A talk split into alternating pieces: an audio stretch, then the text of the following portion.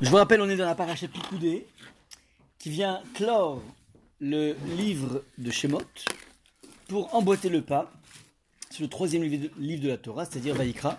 C'est à toi, hein Ah voilà, c'est là. Il n'y a rien d'urgent, ça par contre. Donc il vient donc emboîter le pas sur la li- le, le livre de Vaïkra. Alors je m'inspire de deux sources aujourd'hui. La première, bon, comme vous pouvez vous imaginer, de mon rave, le Ravi Shurun. Et, et j'ai pris aussi, comment dire, quelque chose que j'ai trouvé très très très fort, très très très puissant, de Rav Dinovic, donc, qui est connu au niveau du net.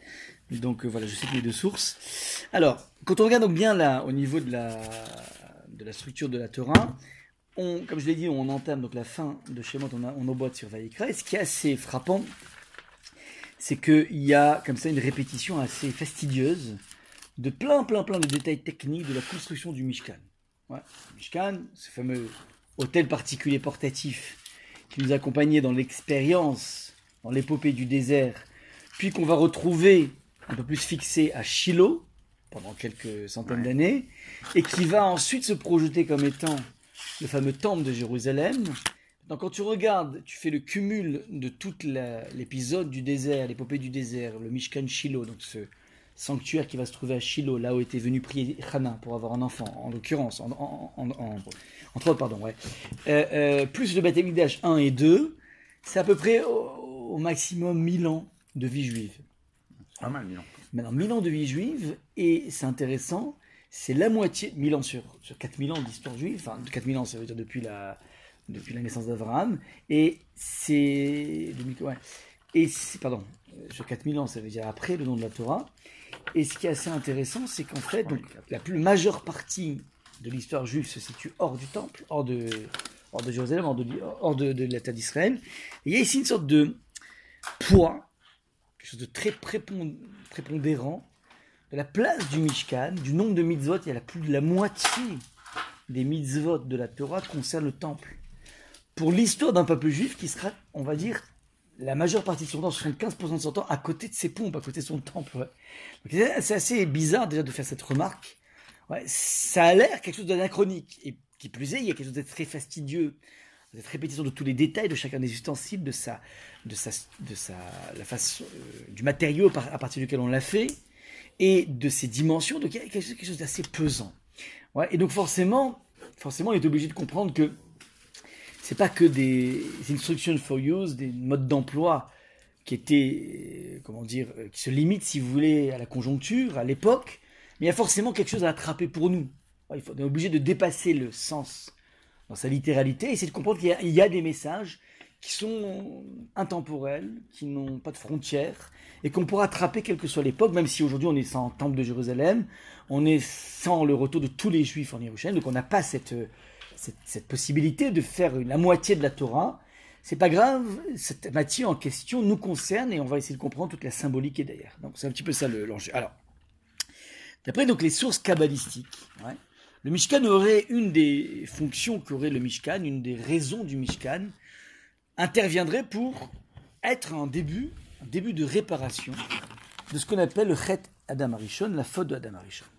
Ça veut dire qu'apparemment il se présente comme étant le moyen par lequel le peuple juif, de façon globale, collective, va essayer euh, de euh, résoudre, de résoudre, je dis bien, le problème qui a été initié par Adam et Chava, le premier couple de l'histoire. Et ce qui est intéressant, donc je, vais vous montrer un petit peu comment tout a commencé. Donc on sait très bien que tout a été initié par un personnage maléfique qu'on appelle le Nachash, mais bien comprendre dans le Nachash qu'il ne s'agit pas d'un serpent tel qu'on a pu le voir dans plein, plein, plein de euh, d'inspirations bibliques qui sont allés tableaux, ouais, qui sont allés certainement s'inspirer plus de Rudyard Kipling que de la réalité biblique, parce que quand tu, comme disait Raph Forman, ben, lorsque tu regardes les quatre caractéristiques essentielles du serpent, qui est décrit par la Torah avant la faute, enfin avant qu'il ne soit maudit, pardon. Quelles sont les, ca- les caractéristiques essentielles du serpent? Qu'est-ce qu'on sait sur lui? Il parle, Il parle déjà, puisqu'il s'adresse à Rava, donc premièrement il parle. il a des pattes. Il a des pattes, puisqu'ensuite on lui coupe les pattes, donc il était, euh, il marchait, ouais, ensuite. Il n'a pas besoin de se baisser ou de se lever pour se nourrir. Oui, il a des pattes. Non, il n'a pas de pattes. Oui, il a des pattes. On Ouais. l'enlève après. On l'enlève. Ah Al Gechonecha Teler, Hu le maudit, et tu iras al Gechonecha sur ta gorge. Ah.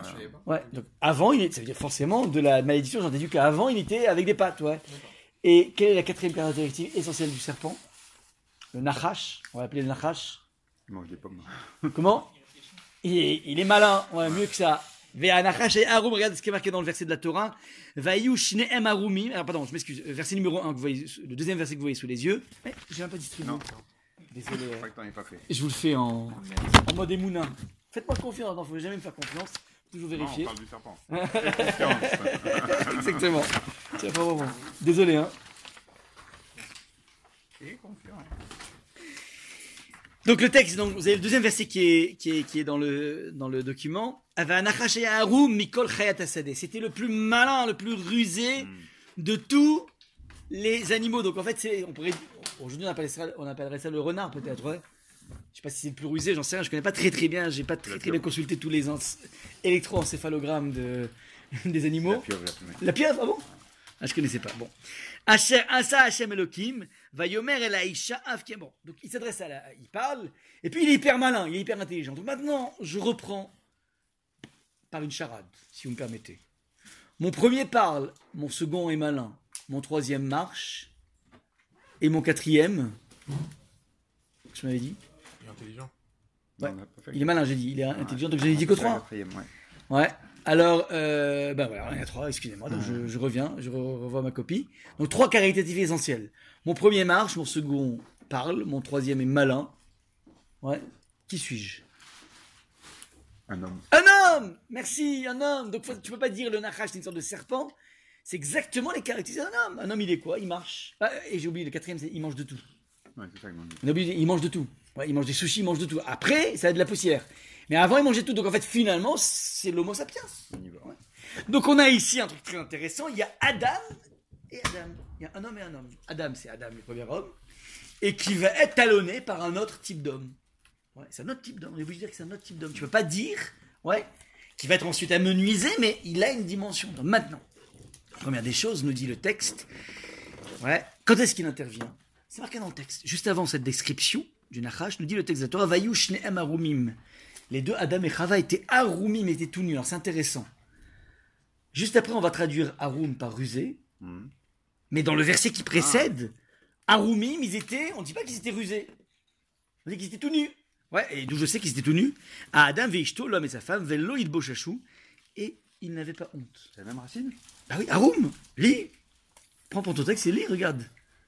Mais j'ai pas décortiqué pour rien, là. Ah, ouais. Il fait 6h du matin, là-haut. Incroyable. Donc, bah oui, incroyable. ouais. Ça, c'est la remarque de Raph Forman. hein. Je pense pas que j'ai parlé de lui, mais finalement, je, je reviens toujours aux, aux fondamentaux. Donc, ça veut dire comment tu peux. Alors, ça veut dire qu'il y ait des mots homonymes. Déjà, c'est délicat dans la Torah parce qu'il y a forcément une racine. Ouais. Ouais. Donc, c'est déjà délicat. Mais à part ça, dans le même. Enfin, dans, dans- dans l'articulation du même vers, enfin, le verset d'après, tantôt, il veut dire nu. C'est un autre, c'est un autre euh, Ah passe bon au verset 20. euh, Non, non, c'est 25 chap- à- non, non, mais chapitre, Ouais. pardon. C'est ça, c'est la fin du chapitre 2. Ouais, tu veux le chapitre. Et, là, tu as le début du chapitre 3. Ouais, donc voilà, si tu veux vérifier, tu pourras Ah ouais. vérifier. Non, non, mais- Chapitre 2, fin et vérifier. Non, mais il faut vérifier, c'est très bien. Mais en tout cas, je suis sûr, c'est que c'est quand même incroyable que d'un côté, tu dis Arum, qui veut dire nu, et que lorsque tu dis Arum veut dire nu rusé, d'autant plus. C'est pas seulement une autre définition homonyme. C'est que quand t'es nu, en général, c'est-à-dire que, je te le dis à nu, ça veut dire qu'il n'y a pas de détour Bien sûr. il n'y a pas de circonvolution. Ouais. C'est-à-dire que la nudité est l'expression justement de l'authenticité. Et Arum, être rusé, c'est justement tout sauf être nu. Jérémie est nu, justement, j'ai tout camouflé. Ouais, j'ai camouflé toutes les choses. C'est le problème. C'est que le même mot veut dire deux choses complètement antinomiques, complètement opposées. Ça veut dire nu, et en même temps ça veut dire rusé, mais c'est pas possible. Comme quoi la nudité est une forme de ruse. Mais, mais c'est le contraire. mais c'est devrait être le contraire. Quand t'es nu, t'es dévoilé. Tu peux pas être rusé si t'es mis à nu. Bah oui, je suis mis à T'es nu. face à la vérité quand t'es nu. Mais Je, je m'appelle pas euh, Mission Impossible pour avoir en plus un masque, ouais, qui fait, qui en fait j'ai enlevé mon masque. ouais. Bah, C'est-à-dire qu'on on sait qui tu es, tu peux pas. euh, Quand tu dis tu vas te dénuder, je peux rien cacher. tu Tu, tu m'as mis à nu. Ouais, ouais, ouais. Ouais, tu- donc ça veut dire qu'en fait, ah, mais je suis transparent, il n'y a, y a- plus rien, je peux rien cacher. C'est fou ça. Donc c'est tout sauf la ruse, bah oui, c'est un problème. Et donc forcément, comment? Il y a un Rachid là-dessus? Non, il n'y a pas de Rachid, il y a Raph Forman dessus. Ouais. C'est C'est énorme. ouais, c'est surprenant, mais évidemment c'est surprenant. ouais. Maintenant, l'idée de Raforman est la suivante, c'est de dire que justement, ça veut dire que le Nahash, il est représentant du monde animal et il est par définition, par définition, opposé à la spiritualité, mais c'est quelque chose qui est intrinsèque chez lui, c'est-à-dire que l'argument qu'il va donner, il va dire amar Elokim etz agan bien que Hachem a dit qu'il ne fallait pas manger de tous les arbres, et la phrase ne, se- construit pas. La phrase, ne continue pas, je m'explique.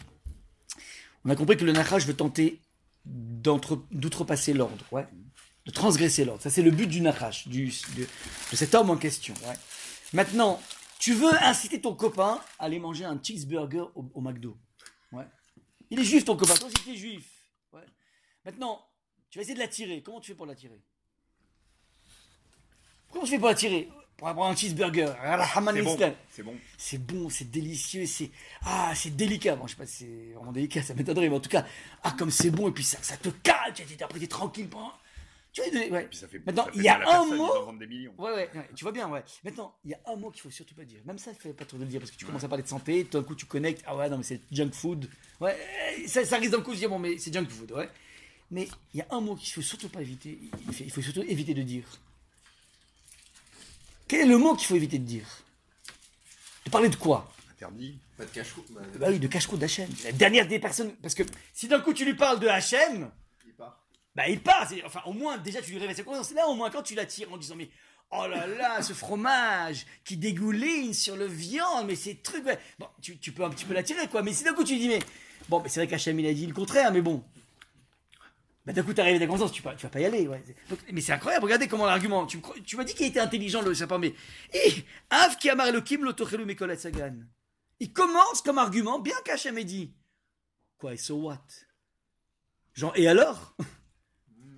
Ça veut rien dire, Réponse, c'est ça en fait la dimension nue du serpent, c'est-à-dire.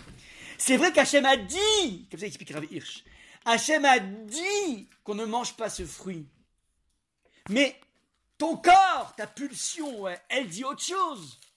Et qui t'a dit dans la vie qu'il fallait écouter plus la voix extérieure que ta voix intérieure? C'est un vrai débat, ça. Parce que vous comprenez bien que dans le monde animal, lorsqu'un lion va déchiqueter une gazelle, t'as beau toi de l'extérieur dire oh là là, quelle cruauté, quelle agressivité, quelle absence de. Quelle ah, vas pas dire mais tu vas dire quelle absence d'humanité, c'est terrible. Mais le lion, lui, il respecte son arsinaï. Il respecte sa pulsion. Hachem lui a mis une pulsion à l'intérieur de lui qui s'appelle ben, je dégaine quand j'ai faim. Ben, il dégaine quand il a faim. C'est ça le règne animal. Donc il y a quelque chose dans la spontanéité du serpent qui est nu. Il est nu, il est, il est vrai, il est authentique avec lui-même, c'est, il est représentant du monde animal. Et lorsque toi t'es mu, lorsque ah, on a une envie, c'est interdit, mais on a une envie de quelque chose d'interdit. Mais c'est un programme qu'Hachem a mis en nous. C'est pas quelque chose d'extérieur à nous. Les pulsions, le monde pulsionnel est quelque chose qui est fondamental de ton libre arbitre. Tu n'aurais pas de pulsion, tu ne serais pas un homme, tu serais un ange, tu serais une bête, tu vois. Mais on a une pulsion et une conscience, et après tu joues avec ça. Je dis, mais qui t'a dit que c'est le monde le monde extérieur, la voix extérieure d'Hachem qui l'emporte? Mais Hachem a imprimé dans tes tripes une autre voix. Ça, c'est le débat par rapport à truc. C'est le débat maintenant. Regardez. Qu'est-ce qui s'est passé? Qu'est-ce qui va motiver? Donc, on a compris déjà une première motivation du, du règne animal. C'est la domination du monde pulsionnel qui doit l'emporter. Regardez ce que nous dit Rachid, nous dévoile Rachid, quelque chose d'assez peu connu. Mais qu'est-ce que ça fait ce passage de la description du Nahash ici Il demande, il y a un anachronisme. On aurait dû tout de suite nous dire, il fit pour l'homme, pour sa femme, des tuniques de peau. Ça veut dire, tu dis, ils sont tout nus. Il n'avait même pas de conscience de la nudité, ils n'avaient pas honte. Puis d'un coup, boum, ils pr- prennent conscience, donc d'un coup, Hachem va leur faire des habits. Qu'est-ce que vient te dire ici l'idée que le Nachash intervient au moment où il les voit tout nus? Réponse. Quand vous dites qu'ils n'avaient pas conscience de la nudité, ça veut dire. Ils étaient tout nus, mais c'était pas pour eux quelque chose de grave. Ça intervient après, après avoir mangé la par rapport. Ouais, c'est c'est. Je prends des mecs dans l'Amazonie euh, qui n'ont jamais croisé personne. Oui, mais il n'y a pas cette culture de la honte. Il n'y a pas encore. Il y a- il y a- c'est-à-dire, ils sont tout nus, mais c'est pas gênant. Maintenant, nous, on est gênés a priori par la nudité, on est gêné par ça parce qu'il y a un certain minimum de décence. On est gêné, pourquoi? Parce qu'en fait c'est l'héritage de Adam, mais avant ça c'était pas un problème. Maintenant, nous dit le Rashi, mais cela t'apprend par quelle manigance ce serpent s'est attaqué à eux. Qu'est-ce qui a été ça me dit- Il il faut oublier ici. Alors, Mais s'il ne revient pas Mais si on revient pas, je vais le garder. Tu dis que tu tu sais. Ah, S'il vient d'accord. entre temps. Ah, Il était ton chiot, d'accord Viens, mon souci. chiot. Ah, souci. Ça va. C'est là. Avec plaisir, avec plaisir. D'accord, donc. Et le document, il y a encore des documents Il doit y avoir des documents. Voilà, bah merci. Donc, le nar, c'est quoi cette, Tu dis d'un côté, Adam et Chava ils sont tenus, de l'autre côté, tu me dis que le Nachash était, était intelligent, était malin, il va commencer à tenter d'arracher. Mais pourquoi? Quel mobile du Nachash Pourquoi il leur prend la tête? Réponse Mais c'est d'abord par quelle manigance ça pourrait s'attaquer à eux Il les a vus nus en train d'avoir des rapports, à la vue de tout, il a eu envie d'elle. Donc nous dit le texte de la Torah, la première, premier moteur, le moteur de destruction qui existe, la faute de Adam est mue par un Achash, un homme, ouais, qui a envie de séparer, ouais, donc de développer une certaine forme d'adultère, puisqu'il est tranquille avec son épouse, Mm. il les a vus en pleine action, et il voit ça, il commence à se dire je vais la ravir. Ouais. Je vais la ravir. Il avait donc, euh, Midrash va raconter plus tard, un peu juste après là, que le calcul était le suivant. Il va motiver donc, c'est quoi la stratégie? Je motive Rava à faire craquer son mari. Comme ça, lui, il goûte, il meurt, comme c'est promis par Hachem. Et après, il me reste le Ah. magot, c'est Rava. Après, c'est la stratégie. Ce qui le meut, c'est faire dé- détruire ce temple. Détruire cette, ce, ce. Ça veut dire que la première incartade de l'histoire, ouais, qui va marcher, mue par une volonté de rompre le couple. Est-ce que c'est Hachem qui a voulu envoyer le naufrage pour, pour faire, ça, pour faire une épreuve ou bien c'est le- C'est sûr que c'est une épreuve. c'est une épreuve C'est une liberté qui est laissée au Nachash. Donc c'est une épreuve où ils n'ont pas été. Ouais, tout à fait, comme toutes les épreuves. Maintenant, à partir de là, à partir de là, le Harizal, source kabbalistique, veut dire que tout ce qui se passe ouais, dans l'histoire du monde, c'est est-ce qu'on va construire un couple façon durable, ou bien on s'affaire à détruire le couple. On va tout de suite. On. Nous dit, ouais, regardez la suite du texte qui est tout à fait intéressante. Adam et Chava, ouais, vont fauter. Résultat des courses, résultat des courses, ouais, juste après la faute, il y avoir une séparation du couple de 120 ans. Pendant 120 ans, Adam et Chava se déconnectent. C'est juste après l'épisode de la mort de Havel par Caïn. Et à ce moment-là, il y a une séparation qui est mise en place. Ça veut dire que, pour l'instant, le Nachash a réussi, Nachash a réussi à gommer le couple. Donc, c'est quoi la symbolique de l'homme et de la femme? Il faut comprendre encore une fois, c'est pas que un homme et une femme, c'est aussi symbole homme et femme. D'après encore une fois la Kabbalah, le monde masculin est associé à la dimension spirituelle. Faites attention à ce que je dis. Le monde féminin à la dimension matérielle. Non pas, non pas. Dire que l'être féminin n'est que matériel, absolument pas. C'est que c'est une dimension plus spirituelle que la spiritualité elle-même. C'est-à-dire que l'homme a une spiritualité représente le Zachar, représente la spiritualité théo- théorique, un petit peu comme cette graine qu'il donne à une femme, mais c'est elle qui va gérer, qui va façonner, qui va malaxer la graine donnée par la- par- par- par- par l'homme et qui va en faire un enfant. C'est-à-dire que lorsqu'on parle de la matérialité féminine, c'est pas pour dire qu'elle aime le, elle, est attirée par la matière, elle est attirée par la matière parce qu'elle a compris qu'on pouvait faire de la matière quelque chose de spirituel.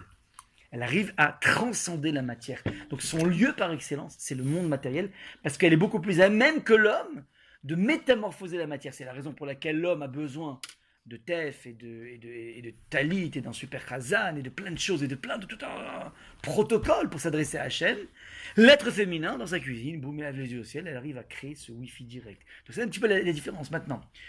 Vouloir s'attaquer à Chava, ça veut dire saisir la dimension matérielle sans la router, sans l'élever, sans la transcender vers un monde spirituel. Ça veut dire essayer, essayer d'une certaine façon de s'approprier un monde matériel qui ne sera jamais au superlatif.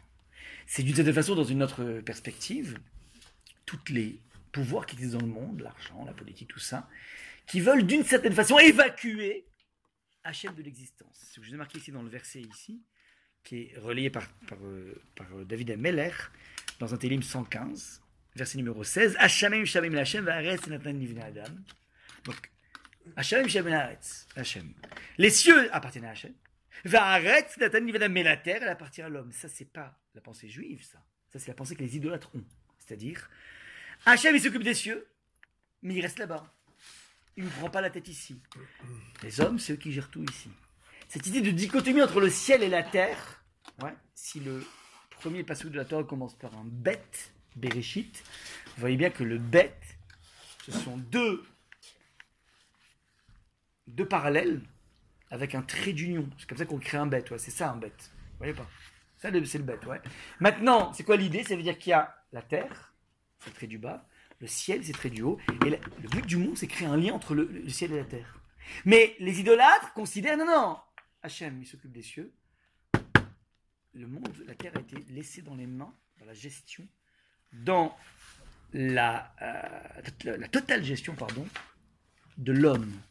C'est-à-dire que lorsque le serpent est en train, vous, veut, si vous voulez, se saisir de Chava, il a envie d'avoir une emprise dans le monde réel en le déconnectant totalement de la dimension spirituelle. Il veut réaliser ce Hachem, Hachem, va arrêter Nathan Adam. Que je vous ai marqué dans le document encore une fois.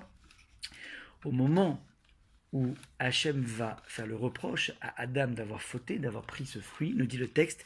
La mère Adam, réponse de Adam. Aïcha Hachem Natata Imadi Inatnali Mina C'est la femme que tu m'as donnée qui m'a fait trébucher qui m'a donné et que j'ai mangé. Sous-entendu, c'est pas de ma faute, c'est la faute à ma femme que tu m'as donné. Ouais. Alors maintenant, on appelle ça, ouais, on appelle ça quoi dans l'économie d'un couple? C'est pas moi, c'est lui. C'est pas moi, c'est lui, c'est quoi? C'est pas un rejet de, responsabilité. Rejet de responsabilité. Ouais. Regarde ce qu'a fait ton fils. Ah, c'est le truc classique, ça. Euh, mon fils, il tient aussi. ouais. Ah, mais quand ça va mal, c'est ton fils. Quand ça va bien, c'est le mien. Ouais. Donc, c'est rejet de responsabilité. C'est pas moi qui suis responsable, c'est ta faute. Tout ça, c'est ta faute. Ouais. Donc, on, on, entend ici un rejet de responsabilité. Maintenant, Rachid ne dit pas comme ça. Kan, nous dit Rachid, Kafar Batova. C'est là qu'il a eu ce qu'on appelle de l'ingratitude. C'est pas de l'ingratitude, ça. Ça, c'est du rejet de, de responsabilité. L'ingratitude, alors, on, répond à cette question. C'est lié, mais c'est pas tout à fait la même chose. Regarde. Aïcha Hashem Natata il m'a dit, fait la remarque suivante, le Malbim, lié par Avishurun. Il y a deux façons de dire avec. Il y a iti en hébreu. Ataïti, t'es avec moi? Ouais.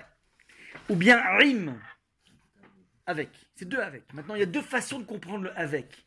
Tu as un avec qui s'appelle circonstanciel. J'étais avec le chauffeur Uber. Ça veut dire qu'on a un lien ensemble, si ce n'est la course Uber. Et a j'ai réalisé ce projet avec mon associé. Le et indique une association accessoire. Je suis avec, je suis avec plein de gens dans le métro, mais j'ai aucun lien avec eux. Le rim, c'est l'association. Lorsqu'elle dit Aïcha, lorsqu'il dit Aïcha Shernatata, il m'a dit la femme. Tu aurais dû dire Natata li en hébreu. C'est quoi Natata Ah, il m'a dit que tu as donné avec moi. Ça veut dire, si tu me l'as donné, c'est pas qu'elle est accessoire ici elle n'est pas circonstancielle. Tu m'as associé. Elle est essentielle. Ça veut dire que si elle désire, c'est le reproche que fait Adam à Hachem, il dit, mais si elle-même elle désire cet arbre, d'une certaine façon, ouais, et je ne l'ai pas prise pour divorcer. Je suis un peu obligé d'être associé, je suis partie prenante avec elle, je suis dans, on est dans la même barque tous les deux.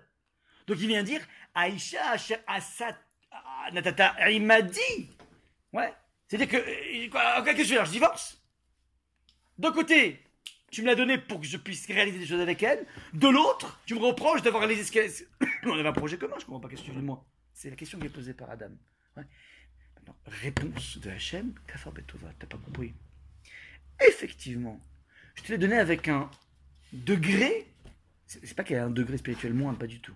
C'est qu'en fait, toi, tu as entendu l'ordre de moi directement donc tu as été, si tu veux, irradié par l'ordre, et tu n'as fait qu'ensuite lui transmettre l'ordre. Donc en fait, elle, son interface, c'est toi, c'est pas moi. Donc par définition, elle peut tisser avec cet interdit en, l'occurrence qu'un rapport plus médiatisé. Donc elle est par définition moins irradiée par l'interdit. Et j'ai créé exprès ces deux étages pour que tu puisses être source d'inspiration pour elle. Maintenant, donc je t'ai donné, on va dire, une femme qui n'a pas l'injonction directe, de façon à ce que tu puisses être toi-même source pour pouvoir la hisser. Qu'est-ce que tu as fait? Tu es en train de me dire, c'est la faute à elle, ça veut dire que tu n'as pas pris conscience de la chance que tu avais d'avoir ce distinguo avec elle. C'est un distinguo qui va t'obliger à affirmer un message, à te construire par rapport à un message, et donc toute forme de différence entre un homme et une femme est source d'apprentissage et non pas de tension. C'est un petit peu ça que lui dit. Donc Hachem lui dit Kafar Betova. Donc encore une fois, on voit ici que cet ordre va être la source d'une césure entre l'homme et la femme, qui va se traduire par 120 ans de, de- de déconnexion, Mhm. ensuite ils vont reprendre, mais, et l'humanité va naître qu'après leur rabibochage. C'est rabibochage après. Il y a une humanité qui va jaillir, ouais. Donc il y a- des sports, mais 120 ans de- d'abstinence. Ça, c'est ce qu'a l'œuvre du Hanarach. Ça veut dire il faut comprendre la perspective historique du monde comme étant en permanence J'ai une- pas compris pourquoi Adam et Chava ils sont restés 120 ans sans se voir. à l'issue. Ça crée un, ça crée un schisme. C'est à cause de la faute. À cause de la faute et à cause de, juste après, enfin, de façon concomitante, il y a eu aussi la mort de Havel. Donc, de façon concomitante par rapport à la faute, ouais, il y a une séparation du couple. C'est-à-dire, le Nachash a réussi ce qu'il avait fait. Maintenant, il faut comprendre dans la perspective des siècles que c'est toujours l'œuvre du Nachash. Toutes les forces antagonistes au judaïsme se concentrent sur un point, c'est le ribou d'aujourd'hui, sur la destruction de la cellule familiale juive. Regardez comment c'est intéressant. Ouais. Une très connue dans Sota, page 15, qui dit la chose suivante.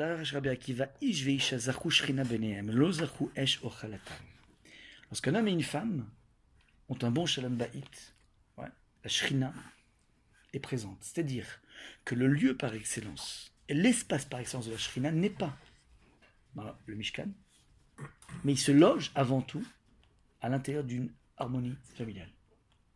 Harmonie d'un couple. Ça, c'est le lieu, nous dit Rabbi Akiva, incroyable. Et sans quoi, c'est Ochalata, c'est le feu. C'est le feu de tout. Qu'il n'y a, plus- il de, il a plus de shrina, il n'y a plus de présence divine lorsqu'il n'y a pas d'harmonie des couples. Premier élément. Deuxième élément, ouais. Vous savez que la pièce la plus importante, on pourrait dire, le point névralgique de tout le Mishkan, c'était quoi? Comment? Le Haron Le Haron, c'est-à-dire la- l'arche sainte. Ouais. Ouais. Maintenant, c'est pas vraiment ça le point le plus simple. C'est quelque chose dans le Haron. Qu'est-ce qui est le plus saint dans le Haron Comment? Ben non. Il y a quelque chose qui est au-dessus de ça. Non, non, non. Tu avais les, les tables brisées. Les. L'espace entre les deux. Les chérubins, ce sont les chérubins. Il y avait deux chérubins, qui- c'est-à-dire qu'il y avait la boîte qui s'appelle le Aaron, dans laquelle il y avait à la fois les tables de la loi ainsi que les anciennes tables de la loi brisées, les détritus, enfin les, les- les débris, les débris, les brisures. Et tu as par-dessus un couvercle qui était surmonté par deux anges. Ouais. Et la Gemara nous renseigne que l'un avait un visage masculin, l'autre avait un visage féminin. Et nous dit le texte qu'ils étaient enlacés, en train de s'embrasser. Ça, c'est le point le plus ultime, ultime de, du Kodesh du Saint des Saints. Maintenant, lorsque Nabucodonosor, en moins 586 avant Jésus, vient détruire le premier temple, il arrive avec des hordes de combattants, recrutés un peu partout dans le Moyen-Orient. La plupart des combattants arrivent à Jérusalem, ils pillent toute la ville, ils violent toutes les femmes, comme font la plupart des combattants. Parmi les hordes de combattants, il y avait des hordes qui venaient de Moab. Il y avait une équipe comme ça de Moab.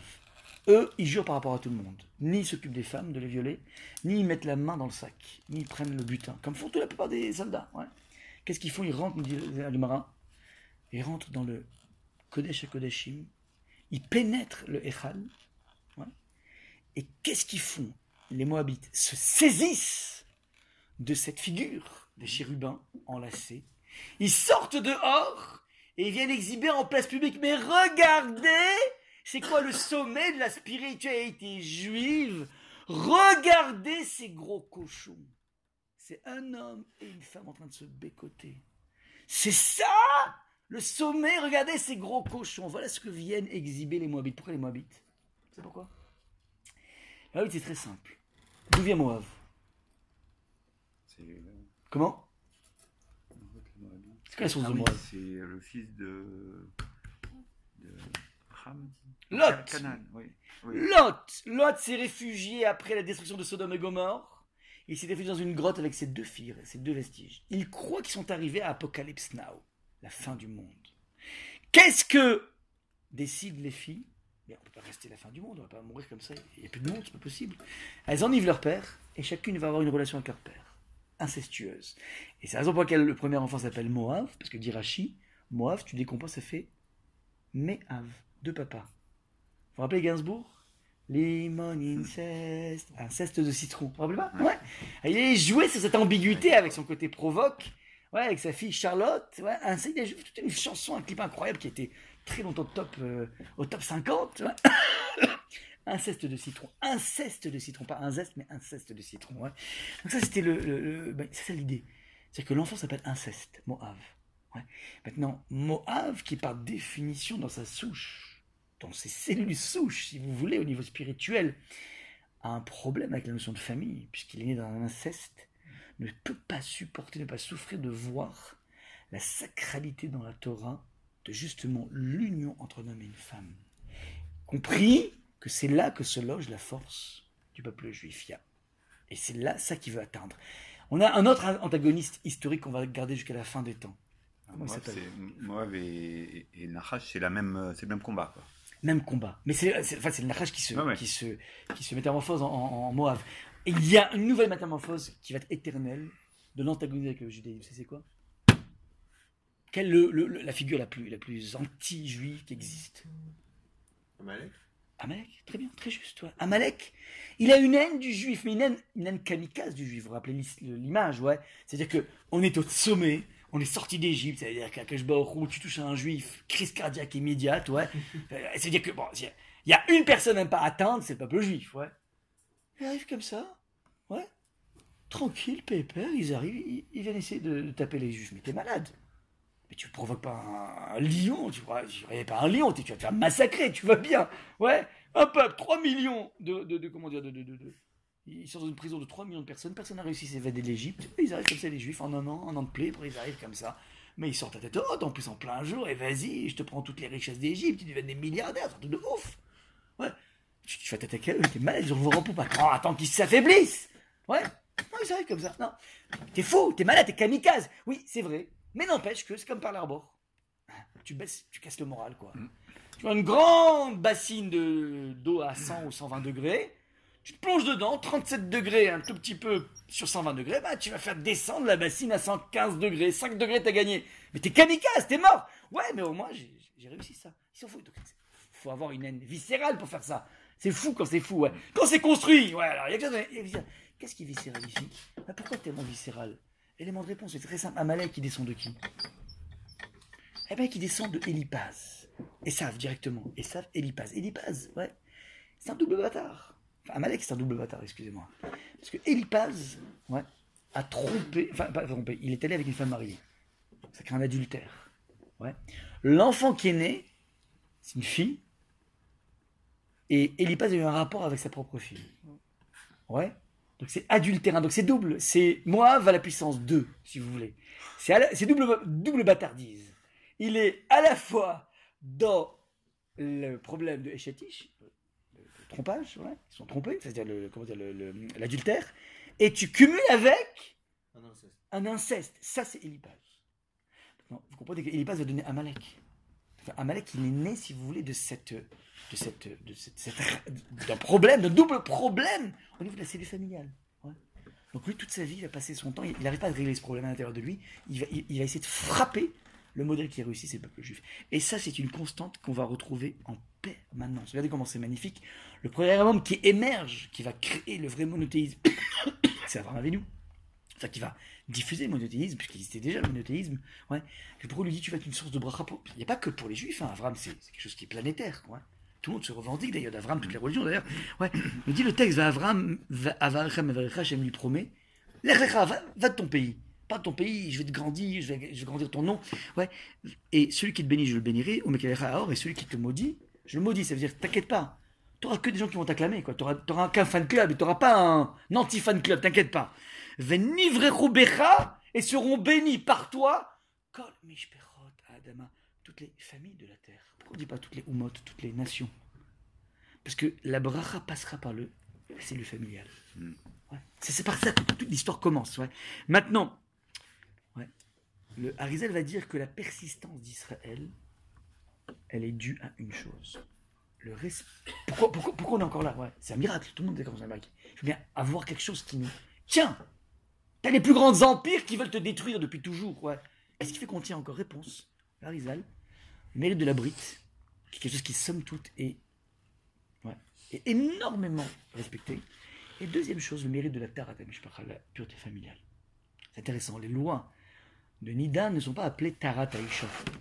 La purification, parce que tout le processus, c'est un processus de, de la femme. L'homme, il ne fout rien là-dedans. Il ne fout rien là-dedans. On appelle ça comme Tarat la pureté de la femme. C'est-à-dire qu'encore une fois, on trouve ici cette centralité de l'importance de la gestion du couple qui est la puissance par excellence du cas Israël. Dernier point, pour corroborer tout ce qu'on dit là maintenant, le dernier ustensile qui est répété dans la paracha de Pécoudé, le dernier ustensile, c'est le kior. Le kior, c'est un petit bassin dans lequel se lavait le Kohen avant de faire son service. Il devait laver les mains et les pieds. Ouais. Ce kior a été fait, c'est un rachis très connu, à partir des miroirs, des miroirs qui ont été apportés. Vous savez qu'ils ont fait un appel aux dons pour tous les matériaux possibles et pour faire le kior, on avait besoin de miroirs. Et il y a quelque chose de grandiose chez les femmes qui utilisaient cet outil pour se parer, pour se rendre belle, qui est tellement important. Eh ben, il y a quelque chose d'assez magnifique dans ce miroir, c'est qu'elles n'ont pas hésité à s'en départir pour construire le kior. Et ce miroir était tellement important pour la Torah, que- enfin pour, pour Hachem, qu'Hachem a dit à Moshe, bien que ce soit des ustensiles qui pourraient être a- associés juste à une- un culte de l'esthétique, tu dois les prendre parce qu'en fait c'est grâce à ça que le monde juif a pu naître dans un monde concentrationnaire de l'Égypte, des, des générations ont pu jaillir. Pourquoi? Je me dis le texte, c'est un long rachis, je vous dis la chose suivante. Ouais. Euh, lorsque les, donc les maris arrivaient éreintés du travail, ils n'avaient qu'une seule envie, c'est manger et dormir, comme très souvent quand on revient expulsé du boulot. Et donc du coup, de fait, il n'y avait plus d'intimité conjugale, donc il n'y avait plus d'enfants. Je dis le texte de la de Midrash qui est par Rashi, quand leur mari était épuisé par leur dur travail, elles allaient leur apporter nourriture et boisson, elles leur donnaient à manger, puis elles prenaient leur miroir. Chacune se regardait dans le miroir avec son mari et elle disait tendrement à son mari, regarde, donc elle se mettait à côte à côte, regarde, je suis plus belle que toi. Le premier selfie de l'histoire, c'est le premier selfie. Ouais, selfie. Elles éveillaient ainsi le désir chez leur mari, elles s'unissaient à eux, devenaient enceintes et accouchaient, comme il est écrit, sous le pommier, je t'ai réveillé, voilà ce qu'il veut dire avec les des attroupés. Ça, c'est comment dire toute la perspective de ce combat qui a été relevé, ce défi qui a été relevé par les Juifs, pardon, et qui a été en permanence attaqué. Aujourd'hui, aujourd'hui, le véritable défi, encore une fois, premier point, on a vu la centralité la dimension de la construction du couple. C'est la première des choses qu'il faut tirer la quintessence si vous voulez, de, tout ce qu'on voit des détails du Mishkan, c'est comprendre qu'au bout du compte, ce qu'on veut, c'est les surhumains. C'est ça qu'on veut mettre en place. Ça, c'est le sommet de la Gdusha. Maintenant, les forces en présence qui viennent attaquer ça, ce sont ceux qui veulent justement démolir, démolir la cellule familiale. Et c'est pas anodin. La corrélation assez incroyable entre l'ouverture absolument terrible en Europe, de façon étatique, à la destruction de la cellule familiale dans un monde sociétal qui est venu, donc et même un monde politique qui est venu accepter le mariage des hommes avec des hommes, le mariage des femmes avec des femmes. On parle de plus en plus aujourd'hui de la PMA, ouais, programmation médi- programme médicalement assistée, programmation pardon, pour la progression médicalement assistée. Donc c'est-à-dire petit à petit on va arriver, on va déboucher vers ces couples gays qui pourront tranquillement créer une pseudo-famille, avec toute cette destruction que ça implique. Donc c'est un monde qui est extrêmement libertin dans sa, son- son- son- son- sa conception. Ouais. Et paradoxalement, enfin, de façon corrélée, corrélée, excusez-moi, regardez comment on assiste de façon concomitante à une, ressurg- une, sur- une, euh, une ressurgissance, excusez-moi, de, Résurgence. Résurgence, je suis un peu fatigué là. ouais. Donc une résurgence, excusez-moi, une résurgence extrêmement fortement accrue de l'antisémitisme exclusivement en Europe, de façon très très forte. Les pays européens qui sont les chantres de, ce libertinage incroyable et de cette étatisation des la destruction de la cellule familiale, ce même peuple d'Europe est en train de développer de façon colossale un antisionisme, un antisémitisme de façon incroyable. C'est-à-dire qu'on touche ici encore une fois le point essentiel. C'est quoi le juif? C'est celui qui est capable de construire un couple de façon essentielle. C'est Esav. Oui, c'est ça. Ça, l'Occident dans lequel nous nous trouvons, Hmm. a accouché, a accouché ce mariage gay, mariage pour tous, appelez-le comme vous voulez, ouais, et avec, donc, il n'y a pas que ça aussi, il n'y a pas que le problème du mariage gay, il y a le problème de, de cette aussi, euh, ça, Divorce cette- sur plus d'un couple sur deux. non, mais euh, et ce phénomène de, de, de- tromperie non- non-stop, c'est-à-dire que c'est adultère qui est devenu presque un, un phénomène de société, ouais, société adultérine. Donc, il n'y a pas que ça, que tout ce qui vient, euh, euh, comment dire, euh, détruire la cellule familiale participe de cet antisémitisme, va, va- va engendrer, oui, la source de, je ne sais pas comment ça fonctionne, qui, le, si c'est le sapin qui, qui se mord la queue, ouais. Mais en tout cas, il y a ici donc, une sorte de et ça, Nachash qui est en train de se déguiser, qui est en train d'essayer de toucher de façon fondamentale. Et la Torah vient te dire, attention, première des choses, première des choses, premier impératif spirituel, construire le couple. La spiritualité jaillit de la bonne construction du couple, ça c'est donc le point. Et c'est qu'on essaie d'attraper, je m'arrête là, s'il y a des questions, n'hésitez pas. Et je vous souhaite évidemment un grand Shabbat Shalom.